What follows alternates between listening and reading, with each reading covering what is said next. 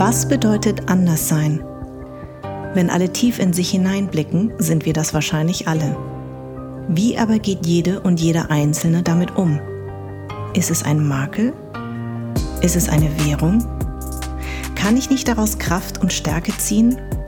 In diesem Podcast führe ich Gespräche mit meinen Gästinnen, die mit mir dem Anderssein auf den Grund gehen, indem sie mir ihre Geschichten, Lebens- und Sichtweisen erzählen.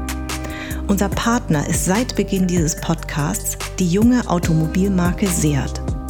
Seat steht für Respekt, Toleranz, Chancengleichheit und Vielfalt und wird uns auch in diesem Jahr begleiten.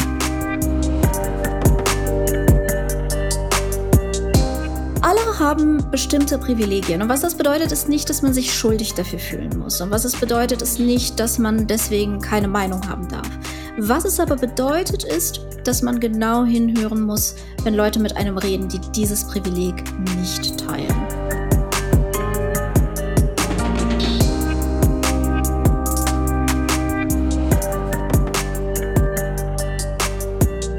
Dieser Satz nie wieder, den Deutsche auch sehr gerne wiederholen und oft denken, er bedeutet nie wieder Krieg. Und Adenauer hat damals gesagt, nie wieder soll Krieg von deutschem Boden ausgehen. Aber eigentlich stammt der Satz aus dem Warschauer Ghetto und er bedeutet nie wieder wehrlos und nie wieder allein.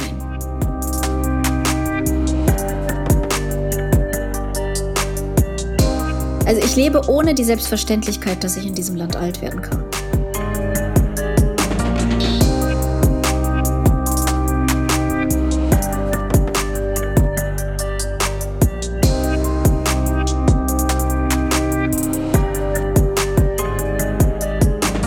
Gerade tut es weh, beides zu sein, Ukrainerin und Deutsche. Manchmal kann man wahnsinnig entmutigt sein und trotzdem einfach weitermachen, sagt Politikerin und Publizistin Marina Weißband. Herzlich willkommen. Hi. Hallo Marina.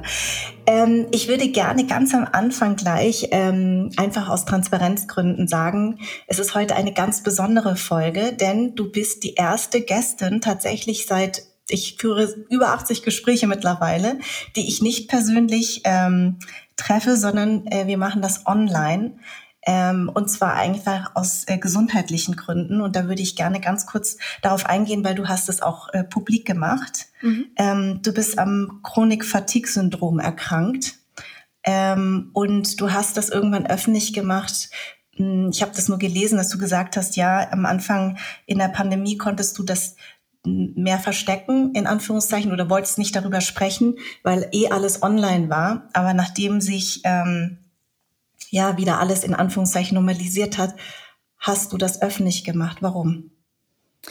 Äh, ich glaube, das war rund um die Petition für den Bundestag, äh, die von MECFS-Betroffenen äh, gestellt wurde für eine bessere Behandlung und Forschung in dieser mhm. Krankheit. Ja. Denn es ist keine seltene Erkrankung. Es ist eine mhm. Erkrankung, die schon vor der Pandemie um die 300.000 Leute in Deutschland betraf. Also um ja. das in Perspektive zu setzen, das sind mehr Patienten, als es in Deutschland Juden gibt. Ah. Und ähm, die Versorgungslage ist gelinde gesagt katastrophal. Mhm. Äh, viele Ärzte kannten es noch nicht mal, wussten einfach nicht, was es ist. Es ist noch immer so, wenn ich heute zu Spezialisten gehe, muss ich oft erstmal Aufklärungsarbeit bei den Ärzten betreiben.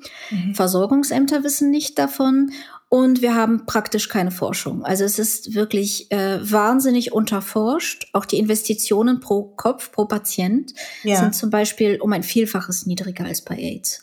Und äh, das bedarf jetzt einfach politischer Aktion, um, um diese Lage zu ändern. Und natürlich ist es dann wichtig, irgendwie ein prominentes Gesicht zu haben, das nicht aufgrund der Krankheit äh, zur Prominenz kommt, sondern schon vorher bekannt war.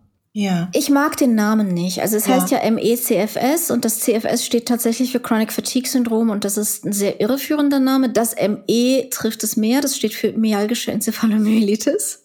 Okay. Äh, und es ist, es ist keine Erschöpfung. Also ich, ich mhm. fühle mich nicht müde. Ja, man sagt okay. auch das Müdigkeitssyndrom dazu. Das ist Quatsch. Ich fühle mich absolut nicht müde. Ich fühle mich eher, als hätte ich seit drei Jahren eine schwere Grippe. Ah. Ähm, es ist eine neurologische Krankheit, es ist eine immunologische und Stoffwechselkrankheit. Mhm. Das heißt, es ist was wirklich körperliches Ja. Ähm, es wird aber sehr oft psychologisiert. Also es wird mhm. oft in äh, die Psychosomatik geschoben, was es nachweislich nicht ist, weil man kann buchstäblich im Blut Entzündungsprozesse finden ähm, und die Suche nach eindeutigen Biomarkern äh, bestimmt gerade auch die Forschung.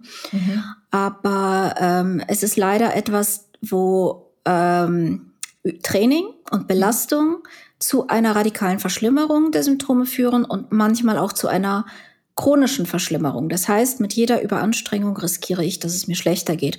Was natürlich dann schlecht ist, wenn die Leute in Reha gezwungen werden, wo sie zu zusätzlicher Belastung gezwungen werden. Du bist ja Jüdin und ähm, deine Eltern haben damals in der Ukraine sich von dem Namen Weißband getrennt.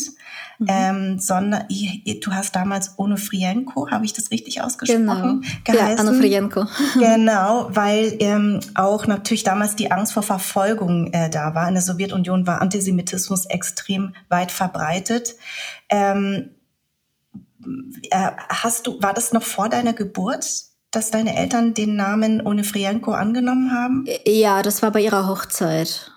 Okay. Äh, das war also vor meiner Geburt. Das heißt, ich wusste auch gar nicht, dass ich Weißband heiße. Den Namen haben wir erst in Deutschland wieder angenommen.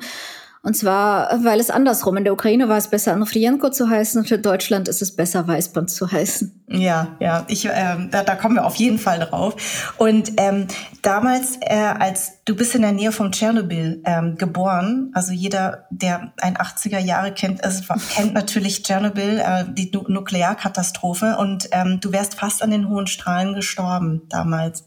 Oder? Ja, beziehungsweise ich hatte viele Erkrankungen, die vermutlich auf die Strahlenbelastung zurückzuführen waren. Das ist mhm. natürlich alles, ich habe keine schriftlichen genauen Diagnosen. Ich weiß, ich hatte Nierenversagen, ich hatte ähm, immunologische Probleme mhm. äh, schon als sehr kleines Kind und ich hatte tatsächlich, also ich war ständig immer krank, bettlägerig im Krankenhaus, ähm, aber es gab von den Ärzten nie so ein definitives, das ist das und das und das kommt da und daher. Ja, in mhm. dieser Weise wurde man da nicht aufgeklärt, sondern was es gab, war so ein Schulterzucken und so ein, ja, was wollen Sie? Sie ist halt ein Tschernobyl-Kind.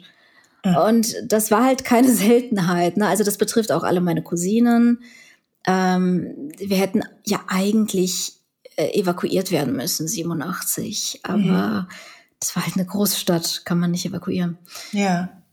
Ja, genau. Und dann bist du sozusagen, warst du als Kind sehr, sehr häufig im Krankenhaus und um dem zu entfliehen, mit vier Jahren hast du dir selber das Lesen beigebracht. Stimmt das? Das habe ich ja. irgendwo gelesen, ja? Ja, das stimmt.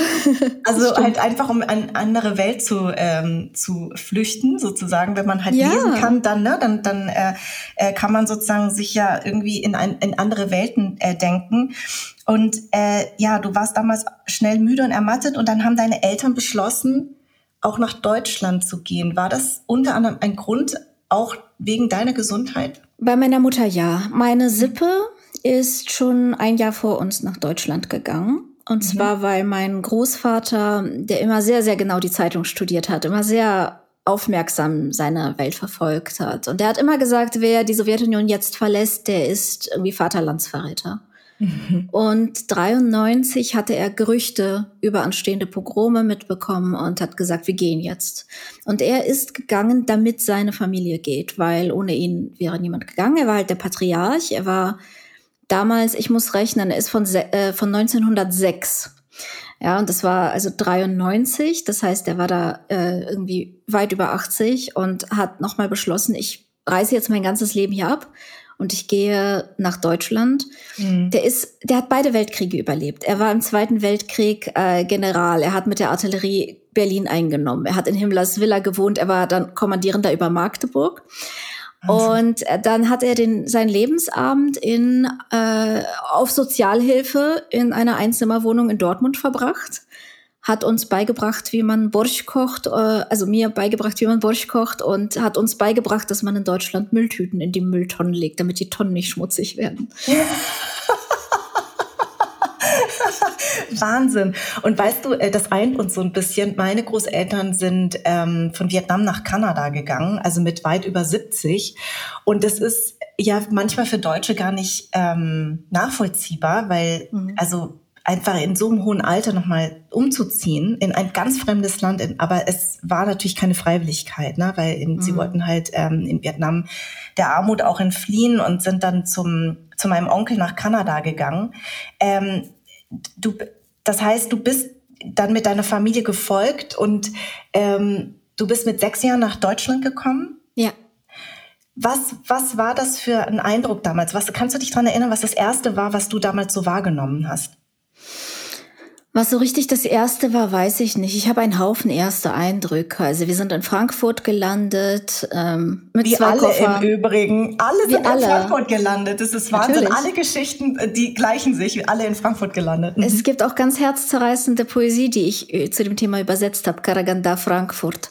Mhm. Ähm, das ist wir standen da mit zwei Koffern. Meine Mutter war verwirrt. Ich glaube, das ist das, was mir am meisten. Meine Mutter war 26 Jahre alt. Sie hatte zwei mhm. Kinder bei sich, beide krank.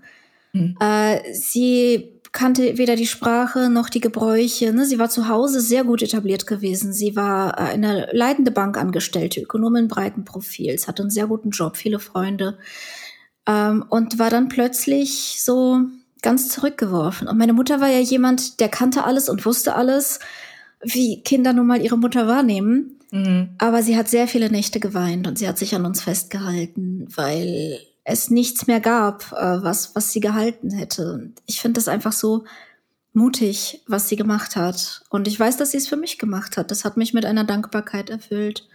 Dann die Tatsache, dass wir Sozialhilfe bekommen haben. Mhm. Dass wir Deutsch lernen durften. Meine Mutter durfte ziemlich sofort zu Deutschkursen was unser Privileg war als Kontingentflüchtlinge im Gegensatz zu anderen Flüchtlingen. Mhm.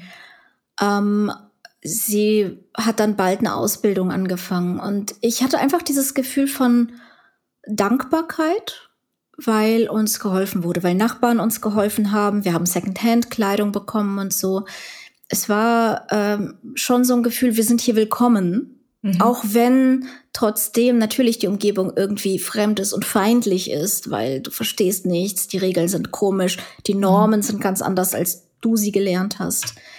Aber trotzdem hatte ich immer das Gefühl, ich muss diesem Land irgendwie was zurückgeben, blöd gesagt. Ja. Und ich glaube, das ist ein Effekt, den man unterschätzt, wenn man sagt, wir müssen Flüchtlinge schlechter behandeln, damit weniger hierher kommen, ja.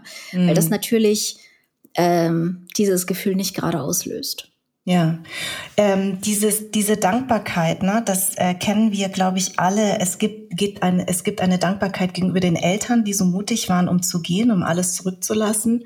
Und es gibt eine Dankbarkeit gegenüber diesem Land. Und diese Dankbarkeit ist ja häufig auch eine Bürde, oder? Mhm. Ja, ja, es ist, es ist definitiv ein Druck. Ich habe immer das Gefühl, ich, ich muss meinen Platz hier irgendwie rechtfertigen und dass mhm. ich am Leben bin. Ich brauche immer so eine Rechtfertigung dafür dass ich genau. das überhaupt darf. Man ist immer in dieser, in dieser Rechtfertigungsspirale. Kennst du das auch? Sehr. Ich glaube, diese Kritik kommt halt von Leuten, die nie in der Situation waren, sich ihren Platz in der Welt erkämpfen zu müssen. Mhm. Und das ist eins der Privilegien, die mich im Moment am wütesten machen, weil ich es am schwierigsten erklären kann. Also selbst meinem Mann, der hier geboren wurde, mhm. ich kann ihm nicht erklären, wie es ist, nicht selbstverständlich da sein zu dürfen. Das ist so eines der grundlegendsten Gefühle, die unsere Lebenserfahrung unterscheiden. Ja. Ähm, er musste sich nie dafür rechtfertigen, warum er hier sein darf, äh, genau. warum er weiß oder christlich oder männlich sein darf und trotzdem okay ist. Ne? Genau.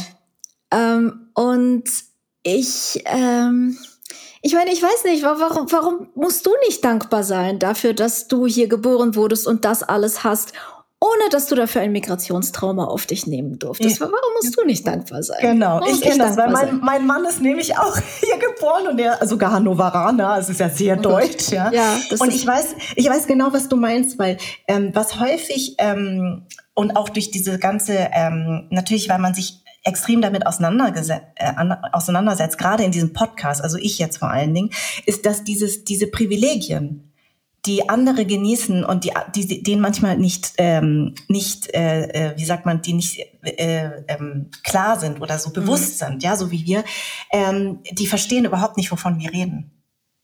Ja, und ich habe zusätzlich ja zumindest noch das Privileg, äh, im Gegensatz zu dir, dass ich weiß aussehe. Mhm. Ja, sind, mhm. sind Juden weiß ist ja eine, eine Frage, die im Raum steht, aber ähm, ich, ich begegne keinem Alltagsrassismus durch mein Aussehen. Ja. Und das ist natürlich etwas, das das Ganze noch mal eine Stufe härter macht, ne? Mhm. weil ich inzwischen akzentfrei Deutsch spreche und mhm. äh, weiß bin und ähm, das, das ist wiederum mein Privileg. Ja, dafür muss ich mich nicht rechtfertigen. Ich ja. glaube, wir haben einfach alle einen Haufen von Dingen, äh, allein, dass wir hier sitzen und podcasten können und eine Öffentlichkeit mhm. haben, ist ein Privileg für uns beide. Richtig. Alle haben bestimmte Privilegien. Und was das bedeutet, ist nicht, dass man sich schuldig dafür fühlen muss. Und was es mhm. bedeutet, ist nicht, dass man deswegen keine Meinung haben darf. Genau. Was es aber bedeutet, ist, dass man genau hinhören muss, wenn Leute mit einem reden, die dieses Privileg nicht teilen. Mhm. Äh, so aufgrund aufgrund meiner Hautfarbe zumindest habe mhm. ich nicht zusätzliche Probleme. Mm, mm. Ich würde gerne noch mal auf das dein Anfangs äh, das Zitat, was ich äh, vorgelesen habe. Gerade tut es weh, beides zu sein, Ukraine und Deutsche. Manchmal kann man wahnsinnig entmutigt sein und trotzdem einfach weitermachen. Du hast relativ früh schon gesagt, dass du ähm, Angst davor hast oder befürchtest, dass die Menschen sich daran gewöhnen, an den Krieg mhm. und der Nach Nachrichtenzyklus weiterzieht und Menschen sterben ungesehen und der Druck auf das Kanzleramt aus der eigenen Bevölkerung sinkt. Das ist ja gerade so im Jahre 2023, ja. richtig? Also ja. du hast schon relativ früh Dinge angesprochen, die leider jetzt eingetroffen sind. Story of my life. Ja. Das glaube ähm, ich. Ähm, ja, klar, es ist, es ist nicht mein erster Ritt mit einem Krieg. Ähm, mhm. Ich habe das 2014 schon alles mitgemacht. Mhm. Äh, da ist es genauso passiert. Der Vorteil jetzt ist zumindest, dass ähm, unser neuer Verteidigungsminister tatsächlich gute Arbeit zu machen scheint. Die Unterstützung der Ukraine hat sich erhöht durch Deutschland. Ja, also Deutschland hat sich richtig zusammengerissen und liefert, auch wenn die, äh, auch wenn jetzt nicht mehr 24/7 über die Ukraine be berichtet wird. Und ehrlich gesagt ist mir das lieber mhm. äh, als dieses ständige Betroffensein und sich die Haare raufen, aber nicht helfen. Ja. Ja, da, da ist mir lieber, Deutschland liefert Waffen mhm. und die Nachrichten können dann von mir aus sprechen, worüber sie wollen. Hauptsache, wir sind in unserer Politik konsequent, denn wir sind hier nicht nur eine mächtige Partei, wir haben nicht nur ein Eigeninteresse daran, dass ein Aggressor keine Kriegsgewinne davon trägt, mhm. äh, sondern wir sind auch an der Situation mitschuldig. Ja? Deutschland ist ganz klar federführend mitverantwortlich. Unser Bundespräsident hat in seiner Funktion als Außenminister seinerzeit Minsk II mitgetragen, das mhm. dazu geführt hat, diesen ersten Krieg einfach einzufrieren und Putin mit Gewinnen davonkommen zu lassen. Mhm. Gewinne wie die Krim äh, die er dann verwendet hat als Startrampe für die neue Invasion. Also der ukrainische Süden hätte gar nicht so erobert werden können ohne russische Truppen, die von der Krim kommen. Ja. Was, was war damals eigentlich, was, wie war das 2014? Also, hm, hast du das Gefühl gehabt, du warst zu der Zeit in der Piratenpartei? Mhm. Hast du da schon? Ja, genau. Ja. Ähm, wie war das denn für dich auch so als ähm, Politikerin und öffentliche Person darüber zu sprechen und zu merken, dass das eigentlich keiner so richtig glaubt, so wie wir ja auch nicht daran geglaubt haben, äh, Februar vor zwei Jahren. War das mhm. Februar vor zwei Jahren? Vor, vor einem nee, Jahr. Vor einem Jahr, Entschuldige, wir haben ja 2023, genau, 2022 hat ja wirklich keiner drauf, äh, also haben alle gesagt, nein, das wird nicht passieren. Ähm, wie war das für dich 2014? Frust genauso frustrierend. genau, genauso frustrierend wie, wie diese ganze Begleitung dieser Sache seit 2013. Ich war 2013 auf dem Maidan. Ich habe von dort berichtet. Ich habe auch eine Piratenpartei in der Ukraine mitgegründet. Ich habe äh, mich dort für NGOs eingesetzt, für Liquid Democracy eingesetzt, ähm, hatte auch Erfolge damit mitunter. Mhm. Aber ähm, ich habe Dinge geschrieben und mhm. ich habe in den sozialen Medien gesehen, wie die Orte, an denen ich war, gefotoshoppt waren. Also da, da hing angeblich ein Plakat von Hitler am Rathaus. Das wurde richtig skandalisiert. Und mhm. ich stehe davor und da ist Taras Shevchenko auf diesem Porträt. Und ich fotografiere das und sage, nix Hitler. Und äh, Im Prinzip war das meine ganze Arbeit. Ich mhm. war nur am Fact-Checken, äh, und es gab damals schon diese Petersburger Trollfabriken und die wurden auf mich angesetzt. Das heißt effektiv, es waren tägliche Morddrohungen, tägliche Vergewaltigungsdrohungen, äh, Verrisse und teilweise sind halt Linke mit drauf angesprungen, mit denen ich mich ja sonst in Deutschland in einer Koalition sehe. Ne? Also ich mhm. bin selbst links. Ich, und, und wenn dann linke Leute, die ich eigentlich schätze und respektiere, total auf diese Propaganda aufspringen, inzwischen sind viele zum Glück wieder davon runter. Mhm. Aber äh, das, das war wirklich eine harte Zeit. Weil ja. die irgendwie alle sagten, das ist ein Faschoputsch. Und ich so, ich bin hier, ich bin mit der jüdischen Gemeinde hier. Hier stehen auch die, die Muslime, hier die Krimtataren mit uns. Wovon redet ihr? Ja, ja. Und ähm, wenn du das mit, mit vor einem Jahr vergleichst, ähm, hattest du am Anfang das Gefühl, okay, die Solidarität ist da, aber aber dann irgendwann ist man dem müde. Also am Anfang war ja eine unfassbare Solidaritätswelle.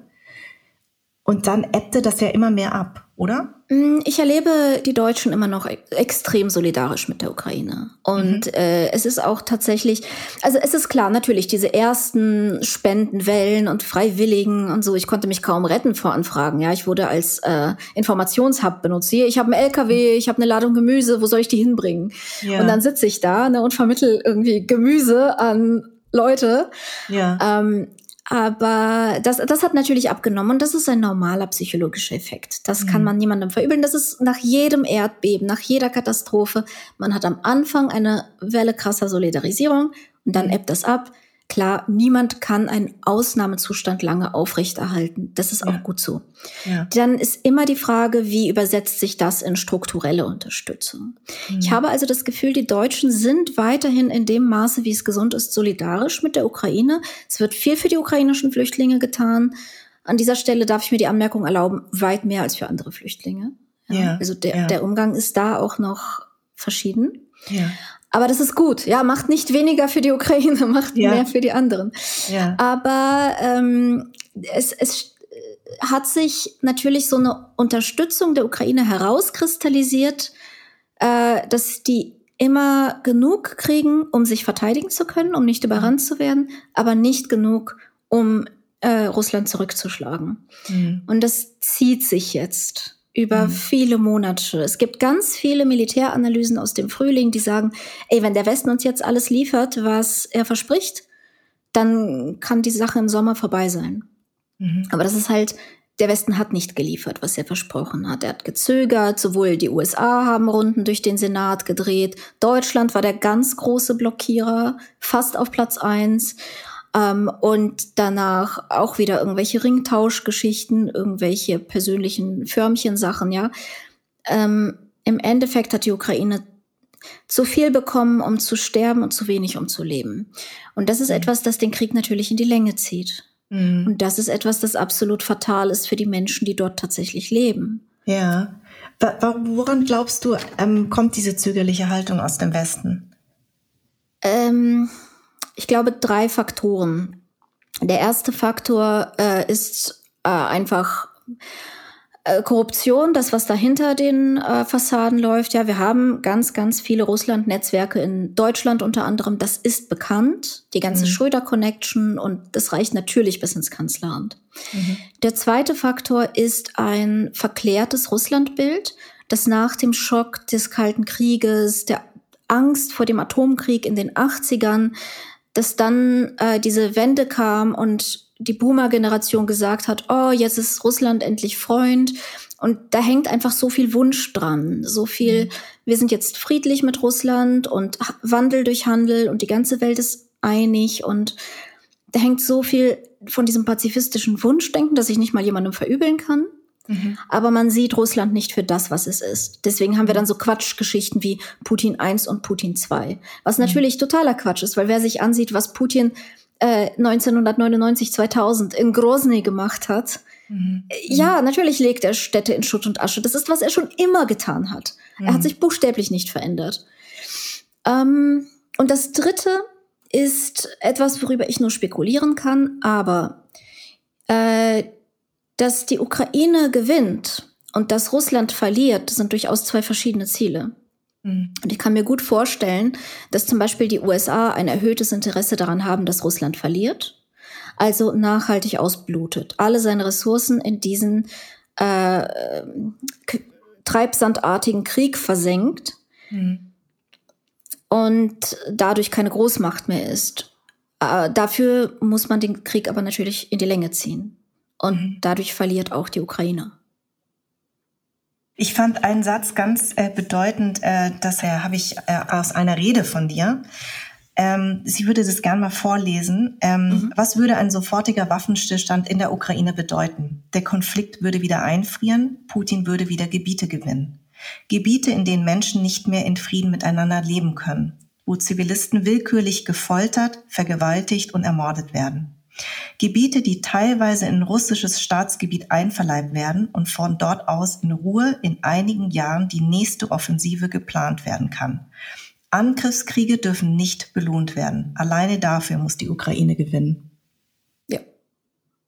Habe ich gut gesagt. Hast du super gesagt, hast du vor allem wahnsinnig toll vorgetragen. Ich, ich hing äh, davor und habe gedacht, so Wahnsinn, äh, stopp, ich muss alles mitschreiben.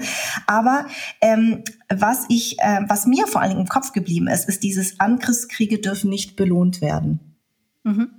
Und das ist so wichtig. Also um auch noch mal das einzuordnen, denn wir haben ja jetzt gerade einen Manifest und einen Friedensmarsch von Sarah Wagenknecht und Alice Schwarzer. Was sagst du dazu? Ich da bin sind müde, ja, was da, ja, das verstehe ich. Äh, ich. Ich bin so müde, was dazu zu sagen, weil ganz ehrlich, wir parodieren die beiden herum. In jeder Talkshow sitzen sie und die Wahrheit ist, sie haben nichts zu sagen.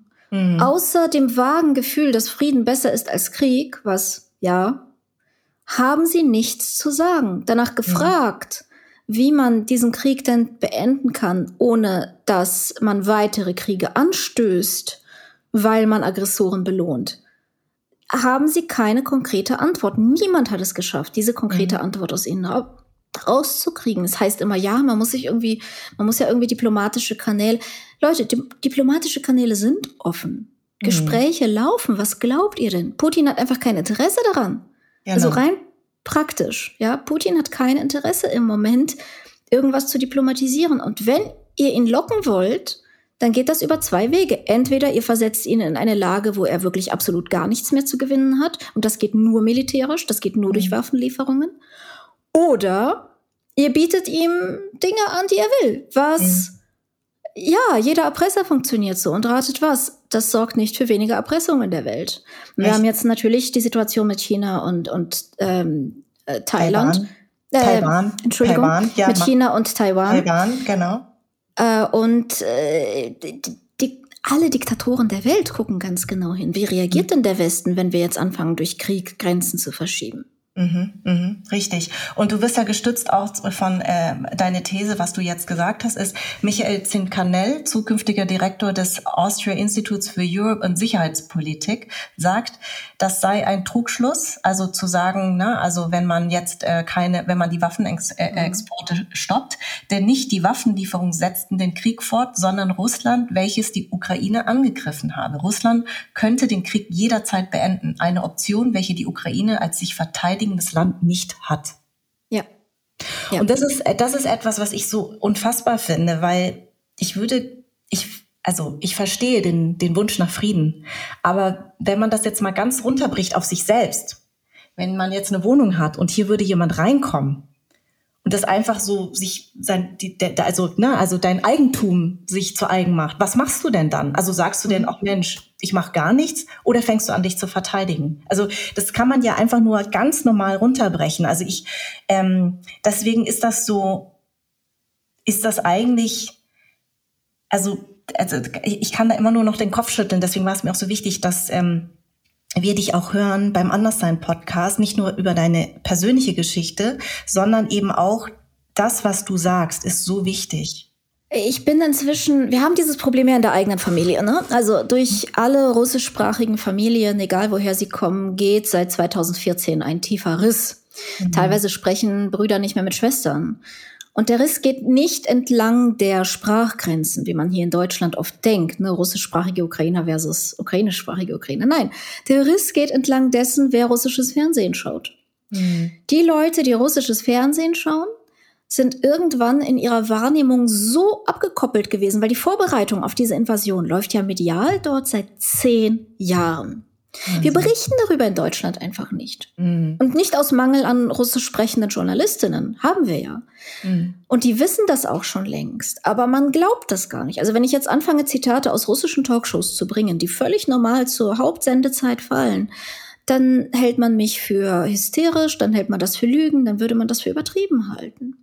Mhm. Wir berichten nicht davon. Deswegen kommt das auch so völlig aus dem heiteren Himmel. Oi, wie können Sie denn so gemein zu den armen Ukrainern sein? Sie sehen Ukrainer nicht als Menschen, weil Ukrainer seit zehn Jahren entmenschlicht werden. Und mhm. genauso gibt es Teile meiner eigenen Familie, die sagen irgendwie, ja, also das, das läuft ja auch alles aus dem Ruder da in der Ukraine und äh, Faschos und so. Und die, die teilweise ihren eigenen Verwandten nicht glauben. Ja, die, die haben telefoniert und die Verwandten sagen, wir werden hier bombardiert und die Leute sagen, kann gar nicht sein. Wahnsinn. Und das, das ist tatsächlich die Macht von, wenn man sich wirklich nur aus einer Quelle informiert, weil das natürlich das eigene Weltbild prägt und Menschen mhm. hängen so an ihrem Weltbild, weil was haben wir denn sonst als die Wahrnehmung der Welt, wie wir sie nun mal haben? Wir korrigieren sie unfassbar ungern. Ja. Ähm, und ich habe inzwischen ehrlich gesagt aufgegeben. Einfach, wir, wir haben kollektiv aufgegeben, mit diesen Menschen zu reden. Außer mhm. es sind halt wirklich nahe Freunde oder Verwandte, dann kann man das über die Beziehungsebene zurückholen.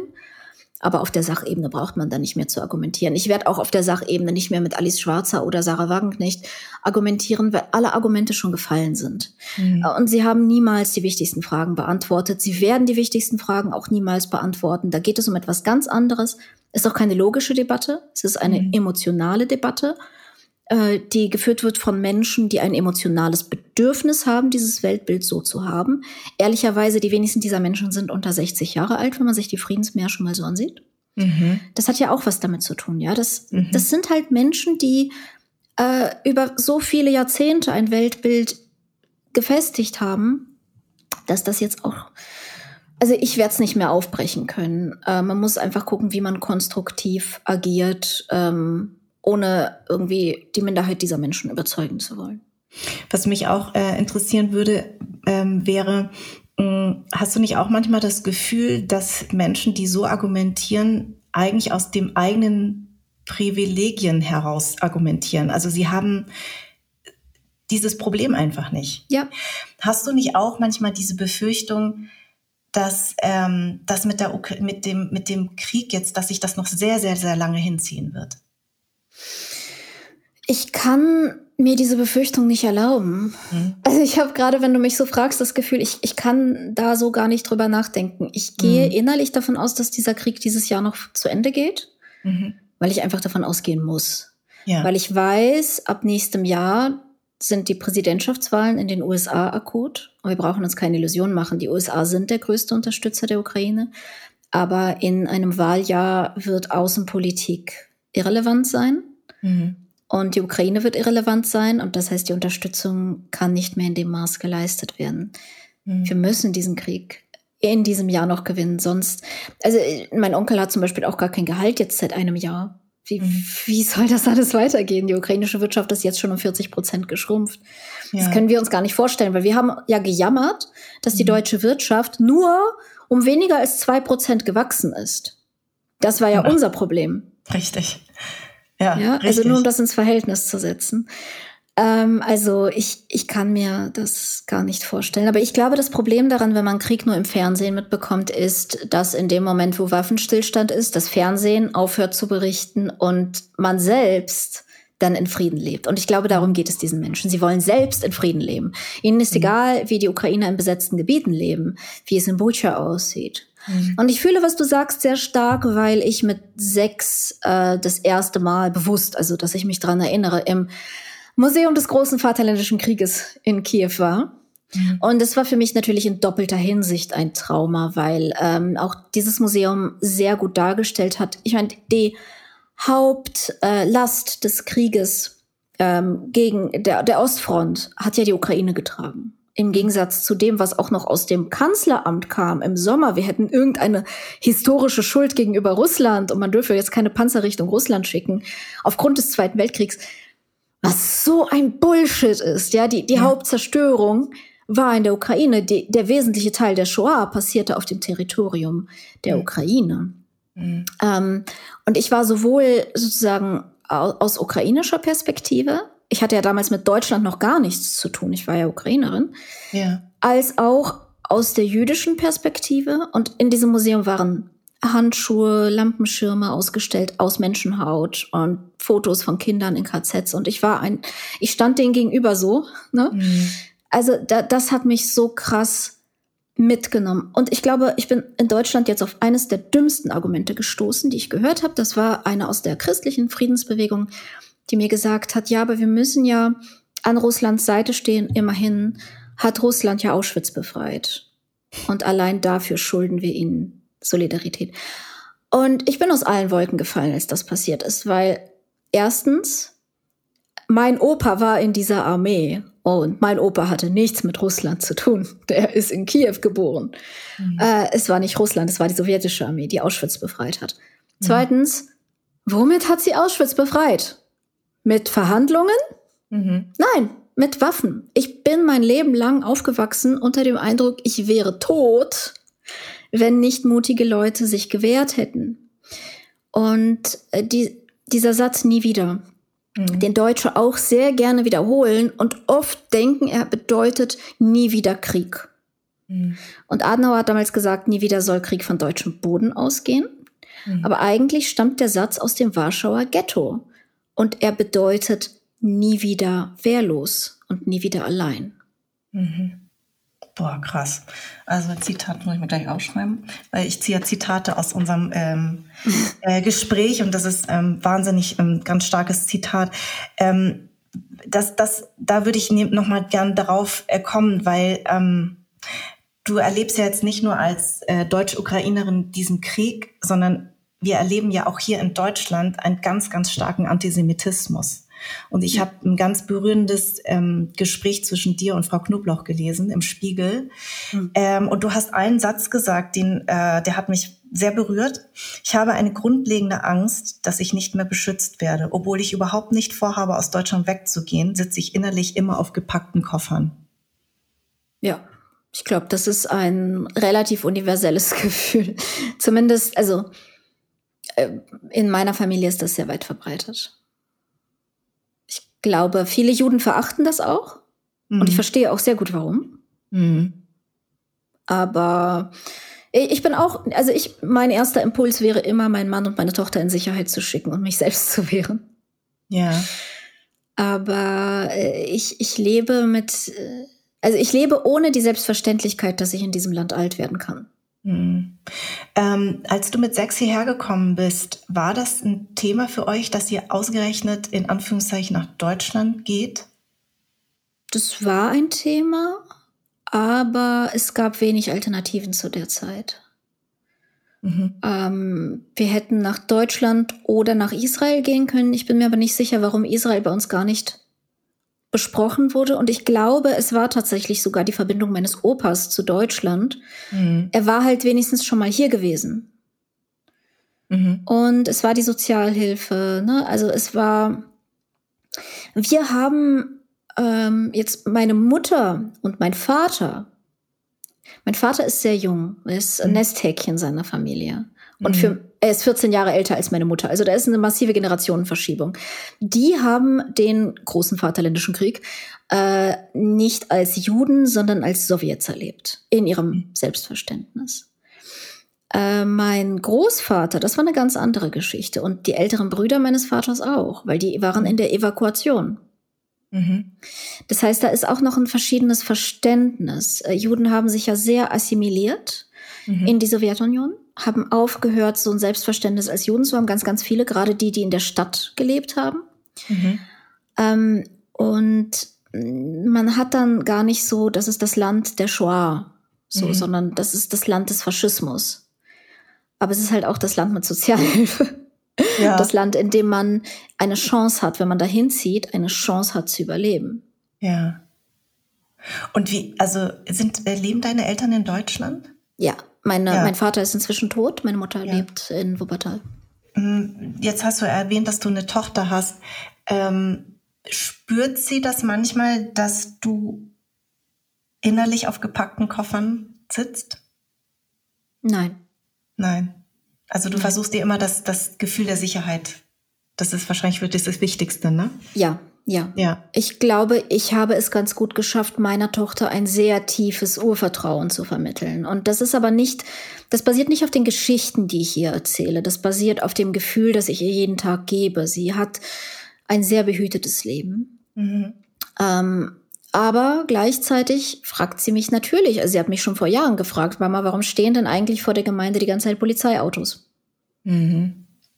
Ja. Natürlich musste ich ihr von Antisemitismus erzählen. Natürlich weiß sie über Nazis Bescheid. Mhm. Jüdische Kinder haben nicht das Privileg, äh, zu warten, bis es dann soweit ist, ja, da, um, um über all das rauszufinden, weil es für uns ein absolut relevantes Sicherheitsbedürfnis ist, dass sie zum Beispiel in bestimmten Kreisen nicht rumkrakeelt, dass sie Jüdin ist. Mhm. Was mich interessieren würde, ist, als ihr den Namen Weißband wieder angenommen habt, ähm, wie war das für deine Eltern? Äh, ich glaube, erstmal einfach leichter bei Behördengängen.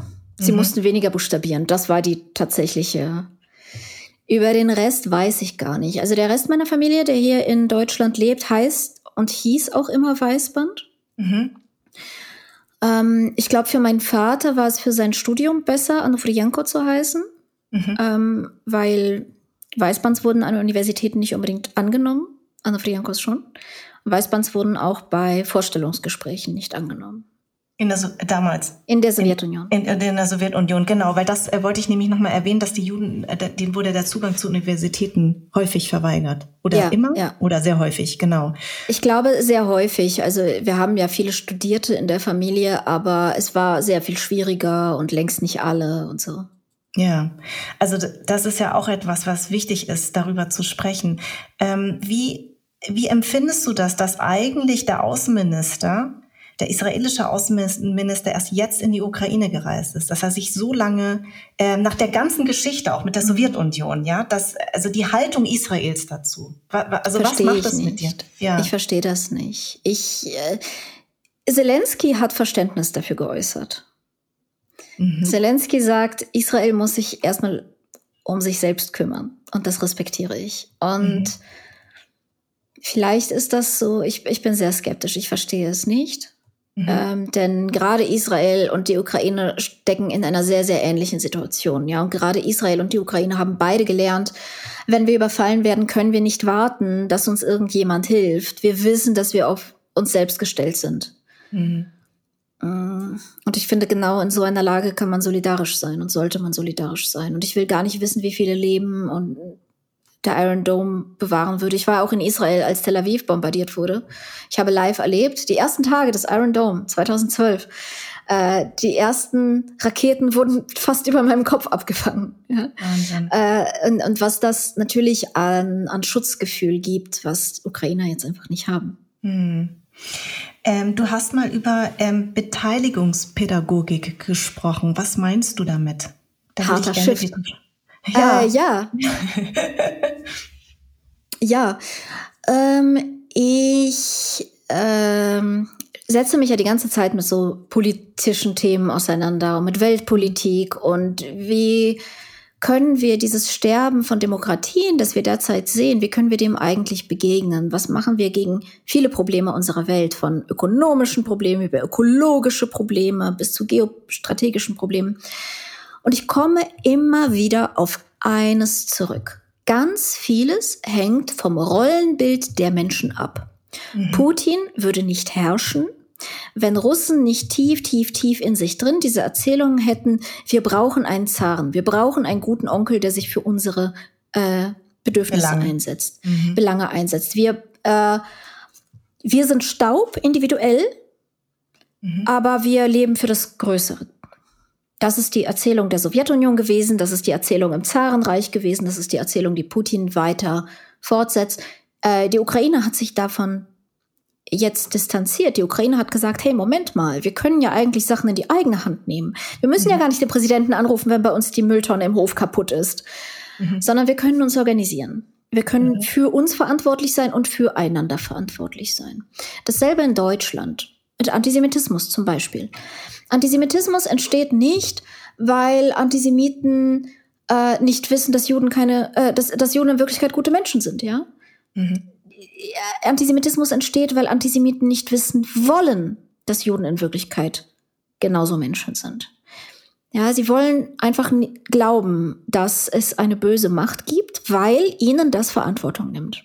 Weil sie dann nicht selbst zum Beispiel ihr äh, Verhalten im Kapitalismus reflektieren müssen, weil sie nicht die Systeme reflektieren müssen, in denen sie leben, weil sie nicht auf die Straße gehen müssen, um äh, zu demonstrieren für bessere Bedingungen, sondern weil es eine böse Gruppe gibt, die zu vernichten es reicht, damit die Welt wieder gut wird. Mhm. Und ähm, diesem Gefühl kann man begegnen, weil es aus erlernter Hilflosigkeit entsteht, also aus einer Lage, in der ich mich so lange hilflos gefühlt habe, dass sogar wenn ich die Macht habe, etwas zu ändern, ich nicht mehr die Motivation dazu habe. Das ist erlernte mhm. Hilflosigkeit. Das ist ein psychologisches Konzept. Ja. Diesem Konzept begegne ich durch Selbstwirksamkeit. Also das mhm. Gefühl, wenn ich etwas tue, dann ändert sich etwas in der Welt. Und was mhm. dieses Gefühl grundlegend mit einem macht, ist, dass man äh, erstens sich verantwortlicher fühlt, Zweitens aber auch sich mächtiger fühlt, sich mhm. gesünder fühlt, nicht mehr so ausgeliefert, nicht mehr schwach und einsam, sondern man hat die Macht, äh, sich gemeinsam zu organisieren. Man hat die Macht, oh, ich, ich sehe, mir passt etwas nicht in der Welt und ich brauche darüber nicht wütend zu werden. Ich brauche mich nicht als Opfer dessen zu fühlen, sondern ich bin Gestalter. Ich, ich ändere es. Mhm. Wir leben und wachsen auf als Konsumenten. Mhm. Wir wählen Parteien, wie wir Waschmittel wählen. Die passt mir nicht und die passt mir auch nicht und überhaupt ist im Angebot nichts Gutes da. Mhm. Wir verhalten uns wie Leute, die an einen fertigen Tisch kommen und sehen, dass uns keines der Gerichte schmeckt und dann nur ohnmächtig darüber sind, dass wir nichts essen können. Anstatt, mhm. dass wir wie ein Potluck, jeder bringt ein eigenes Gericht mit und wir tragen alle etwas dazu bei, damit wir ähm, ja damit wir diese Gesellschaft auf uns ausrichten können, weil wir natürlich auch viel mehr Expertise haben, notwendigerweise als irgendein Bundestag dieser Welt, so gut er auch zusammengesetzt sei. Mhm. Und wie löse ich denn dieses Gefühl aus? Ich muss Selbstwirksamkeitserfahrungen machen. Immer und immer wieder. Und Selbstwirksamkeitserfahrungen entstehen nicht auf nationaler Ebene und erst recht nicht auf internationaler Ebene. Sie entstehen im Kindergarten, in der mhm. Schule, mhm. am Arbeitsplatz, in der Kommune. Da, ja. wo ich real jeden Tag rumlaufe und bin. Deshalb arbeite ich mit Kindern. Ich arbeite mit Kindern ab 10, zwischen 10 mhm. und 18. Und ja. ich gebe ihnen mit dem Projekt Aula ganz praktisch die Macht, etwas an ihrer Schule zu verändern, an dem Ort, wo sie zusammenleben, mhm. eigene Ideen einzubringen, zu diskutieren, Kompromisse zu schließen, über Minderheitenschutz zu sprechen, über Umsetzbarkeit zu sprechen. Und auch verbindlich dann darüber abzustimmen. Das heißt, wenn Sie darüber abstimmen, wenn Sie eine Mehrheit finden, dürfen Sie das auch umsetzen. Dazu verpflichtet sich die Schulkonferenz selbst, dass sie das mitträgt. Und ah, das toll. führt, ja, das führt zur Vermeidung von Frust. Ja. Und das führt äh, zu immer wieder erlebter Selbstwirksamkeit und das führt zu einem Rollenwandel bei diesen Schülern. Mhm. Die erleben sich nicht mehr als Konsumenten, die erleben sich nicht mehr als Opfer ihrer Umgebung, sondern als Gestalter. Mit diesem Selbstverständnis gehen sie in die Gesellschaft mhm. Mhm. und fangen an zu gestalten. Und das ist die allerbeste Prävention gegen Extremismus, gegen Menschenhass, äh, gegen Faschismus. Und ähm, Gibt es viele Schulen, die das äh, mit dir umsetzen? Wir sind im Moment bei über 30 bundesweit, aber wir wachsen ziemlich exponentiell, dadurch, dass wir jetzt mit ehrenamtlichen BotschafterInnen arbeiten, die Regionalschulen begleiten können, weil wir sind nur drei MitarbeiterInnen, ja. vier im Moment. Mhm. Ähm, und wir wachsen aber, wir mm, machen das Ganze von öffentlichen Geldern und von Spendengeldern. Also wenn ihr Lust habt, uns zu unterstützen, auf aula.de geht das sehr gerne. Und wir ähm, äh, stellen kostenlose Materialien für die Schulen zur Verfügung und haben auch die Software offen, äh, die diesen Prozess unterstützt. Und wir ändern damit richtig die Schulkultur an diesen Schulen. Und deshalb sind 30 Schulen schon enorm viel. Und ich hoffe mhm. aber, dass wir das Ganze immer mehr institutionalisieren können, dass irgendwann Ministerien damit aufspringen und sagen, alle, die das bei sich an der Schule machen wollen, haben auch die Möglichkeit. Das finde ich total toll. Und das ist ja so ein bisschen natürlich auch dieses buddhistische Prinzip, eben aus sich etwas zu machen. Ne? Also nicht machtlos zu sein, sondern zu sagen, das, was ich, ähm, was ich tue, hat immer eine Konsequenz. Ja, und nicht genau. nur da zu sitzen und zu sagen, ich bin das Opfer und ich kann nichts mehr ändern. Man kann immer genau. etwas ändern. Man muss, und ich glaube, in der Gemeinschaft, also zusammen etwas zu ändern, ähm, ist, glaube ich, etwas, was ein ganz, ganz tolles Gefühl ist. Und wenn man das Kindern eben früh genug beibringt, dann hast du recht, dann wird sich auch in unserer Gesellschaft etwas ändern. Ähm, gab es bestimmte Schulen, mit denen du angefangen hast, aus bestimmten Gründen? Oder, oder wie bist du dazu gekommen, dass sozusagen, ähm, hast du die angesprochen oder wie, wie, wie, kam, wie kam diese Zusammenarbeit zustande? Am Anfang habe ich die Schulen angesprochen, weil das Projekt natürlich ganz unbekannt war. Und ich habe extra sehr, sehr, sehr verschiedene Schulen angesprochen. Meine ersten vier Pilotschulen waren eine, äh, die Jena Planschule in Jena, ein mhm. äh, besser gesittetes Gymnasium auf dem Land, hier im Münsterland, äh, ja. äh, und zwei Schulen, die, die als Brennpunktschulen beschrieben werden. Also eine Realschule in Freiburg und eine Stadtteilschule in Hamburg. Und ich wollte extra die geografische Verteilung und die Verteilung zwischen verschiedenen Schulformen, mhm. damit ich einfach sehe und auch zeigen kann, dass Aula überall funktioniert. Und ironischerweise äh, ist Aula genau an den beiden Brennpunktschulen weitergelaufen. Aha. Und hat auch die viel größeren Veränderungen gebracht als an Welche denen, zum Beispiel? Ähm, Kannst du was nennen? An einer Schule wurde, ähm, äh, haben zwei Mädchen äh, eine Idee oder ein Projekt namens Tradition umgesetzt, das einerseits einen Abiball etablierte, den es bis dahin nicht gab, und andererseits ein stufenweites Frühstück. Und das mhm. hat dazu geführt, dass diese Schule, die vorher wo die SchülerInnen sich vorher sehr, sehr stark über Religion und über Familie identifiziert haben, mhm. auch zu einem neuen, zu einer neuen Selbstidentifikation über die Stufe gekommen ist. Also die hat gesagt, zum ersten, mhm. die haben gesagt in den Interviews, so zum ersten Mal haben wir uns als Stufe wahrgenommen und mhm. als Klassenkameraden. Mhm, mhm. ähm, die, in der anderen Schule haben die einen Smartphone-Tag eingeführt. Das war ein Tag, wo alle LehrerInnen mit Hilfe des Smartphones Unterricht machen mussten. Und die mussten sich wiederum informieren, wie das überhaupt geht, weil viele davon hatten überhaupt keine Erfahrung mit den Geräten. Ja. Die haben dann über Twitter Umfragen gemacht bei anderen Lehrern deutschlandweit. Wie macht ihr denn das? Was macht ihr denn da so? Dazu ist auch ein kleiner Film entstanden. Und das war so erfolgreich, dass die gesagt haben, wir machen das jetzt monatlich. Und die haben aber auch ihre gesamte ähm, SV-Arbeit, also die Schülervertretungsarbeit, darauf auch ausgerichtet, dass es dieses Organ Aula gibt. An der Schule läuft das jetzt inzwischen seit 2016, ja. Mhm. Mhm. Das heißt, es gibt einfach schon Schüler da, ja, die hatten ihre gesamte Schullaufbahn, kennen sie keine Schule ohne Aula. Und die, ja die gehen da mit einer ganz anderen Selbstverständlichkeit ran, natürlich. Hast du da auch mal Unterschiede gemerkt, dann während der Pandemie? Also hast du da gemerkt, dass das Konzept extrem wichtig ist während der mm, Pandemie? Nee, nee, tatsächlich in der Pandemie. Also an einigen Schulen war Aula erstmal das einzige digitale System, mit dem die Lehrer mit den Schülern in Kontakt waren. Deshalb. Dahingehend war es extrem wichtig, genau, ja. Genau. Aber in Wirklichkeit ist es halt schon so, dass ein demokratisches Konzept, also Dem Demokratie ist halt Beziehungsarbeit und Beteiligungsbeziehungsarbeit. Und diese mhm. Beziehungsarbeit hat an den Schulen in der Pandemie nicht stattgefunden mhm. oder so extrem eingeschränkt stattgefunden, dass eigentlich Aula als demokratisches Beteiligungswerkzeug an den meisten Schulen in dieser Zeit eingeschlafen ist. Und wir mhm. hatten ganz, ganz viele Schulen auf der Warteliste, die wollten Aula, konnten das aber in dieser Zeit auch nicht einführen. Das geht jetzt erst wieder so richtig los. Ähm, das heißt, wir merken schon, dass Face-to-Face sein, das Miteinander sprechen, das Zeit füreinander haben, ist natürlich ein tragender Pfeiler. Man kann Jugendlichen nicht eine App vor den Latz knallen und sagen, mhm. jetzt seid ihr beteiligt. So mhm. funktioniert es nicht, sondern es ist mhm. ganz viel miteinander reden, darauf eingehen, ermutigen, nachfragen. Äh, und damit steht und fällt das Projekt natürlich auch, nämlich äh, gibt es zumindest ein, zwei LehrerInnen an der Schule, die die SchülerInnen auch wirklich, wirklich ernst nehmen und ihnen auch mhm. wirklich zutrauen, verantwortungsvolle Menschen zu sein, die das Beste wollen.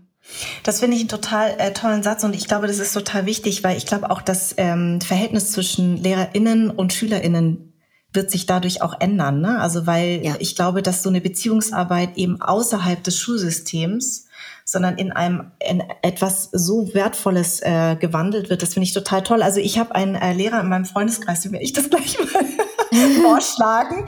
Ähm, sehr, sehr gerne. Ja, wirklich. Sehr, sehr gerne. Ähm, wir haben auf aula.de auch für Schulen dann alle Infos, die sie brauchen, um einzusteigen. Ähm, es ist sogar, ich würde sogar sagen, es ist der Hauptteil unserer Arbeit, äh, genau diese Beziehungsarbeit zwischen LehrerInnen und SchülerInnen zu machen. Mm, das ist super, weil er ist nämlich Sonderpädagoge. Das heißt, äh, das ist extrem wichtig, glaube ich, auch für ihn. Und gerade in Berlin ist das ja auch, mm, ja, also da kenne ich natürlich sehr, sehr viel aus, ähm, aus seinen Geschichten. Und ich glaube, das äh, ist sehr, sehr sinnvoll. Das werde ich ihm sofort, äh, jetzt nach unserem Gespräch, werde ich ihm das zuschicken.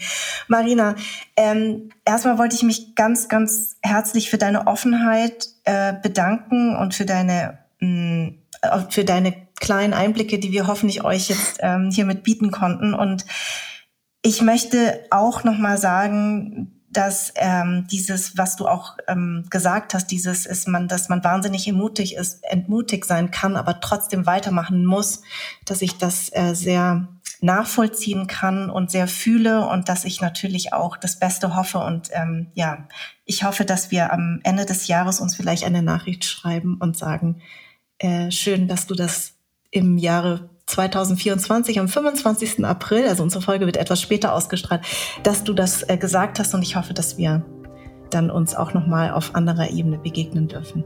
Vielen Dank. Danke dir und danke für deine Arbeit und alles, alles Beste. Dankeschön. Anderssein ist eine Produktion der Farn und Pracht Company.